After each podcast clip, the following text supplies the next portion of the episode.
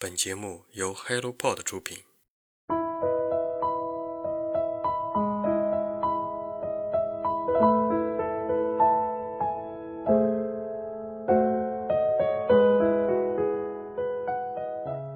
大家好，我是香菇。这期节目谈谈对于现代大多数人来说一个至关重要的要素——舒适。在现代。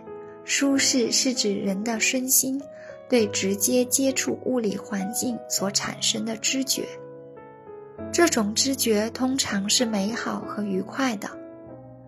如果说舒适是人类天性中的必然需求，那么它还算得上是一种现代性的产物吗？这期给大家介绍的新书《舒适观念的诞生》。就是以近现代英国和美国居住的建筑为主要对象，来详细分析和解读近现代人中舒适观念的诞生及发展。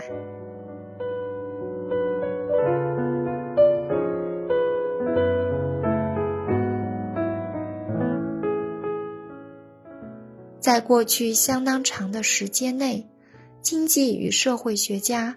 认为舒适往往和殷实的家庭生活环境有关，因此，舒适就是对生存和生活条件的更优追求而采取的改善措施。而历史学家也曾指出，这种追求本质上是通过满足自身欲望而实现的。实际上，在不同文化和历史背景下，没有趋近一致的标准可以达成共识，或者说，没有一种真正的定义可以完成统一。书的前言部分提出了舒适是否是对物质生活环境进行的一种有效回应。如果这是对舒适的完美诠释，那么真实情况是。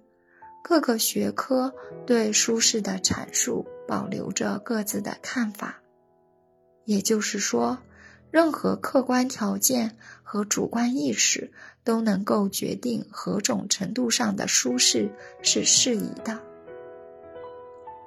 在本书中，作者首先定义了舒适与最基本的生活起居密不可分。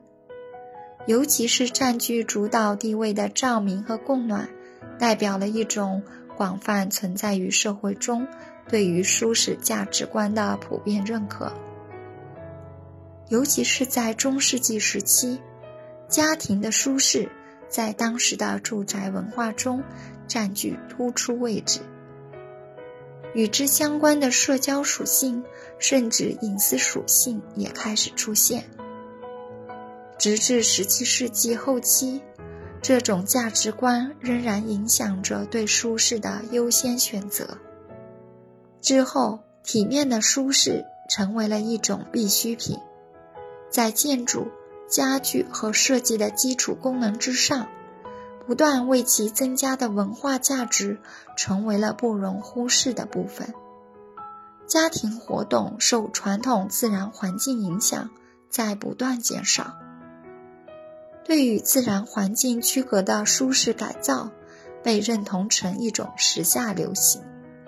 舒适既体现在对自然环境的原始信仰，也树立起了在自然环境之外的独立性。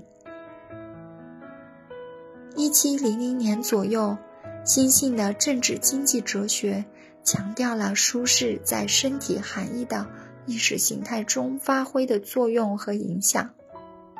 奢侈品和必需品的差异性，成为了一种哲学分析主题。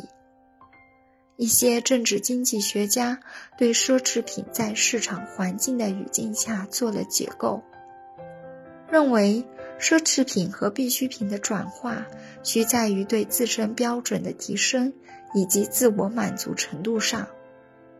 但是，十八世纪的消费主义革命。却并不完全表现对这种解释的迎合。人们对于文雅和健康，或者其他原因的追求，也是推动消费的另一种动机。与此同时，尽管奢侈品和必需品时常在一些观念下来回摇摆，但是不可否认的是，他们在消费市场中无限构造着多重的需求面。对身体福祉的关切，同心智提升一样，变成一种正当欲求。舒适则被静置在奢侈品和必需品的中间地带。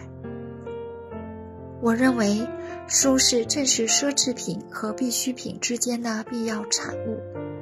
消费显然是为舒适服务的，因此，改善舒适会变成另一种意义上的善举。值得一提的还有便利品带来的积极意义。技术的革新也给创造舒适提供了更多的接触机会和可获得性。舒适的差异性应该趋向实现利好，而非制造隔阂。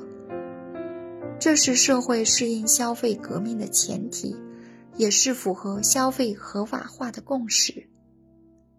也就是舒适在与对身心合理性的需求。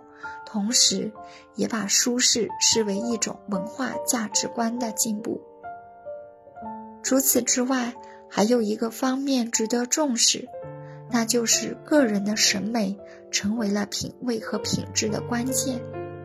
除了在景观建筑和如画美学中添加多变的风格和精致的设计，人们更愿意在家庭环境和自然环境之间。建立一种天然和安逸的关系，营造一种舒适的共同体。这也是人们对于舒适定义新身份的认可。无论如何，每个人都可以追求属于自己心目中理想的舒适，让舒适寄于身体和心灵之所。但是，关于舒适的发展历史，我认为远远没有停止。不仅仅影响着英国和美国，同样对我们也有很多启示性。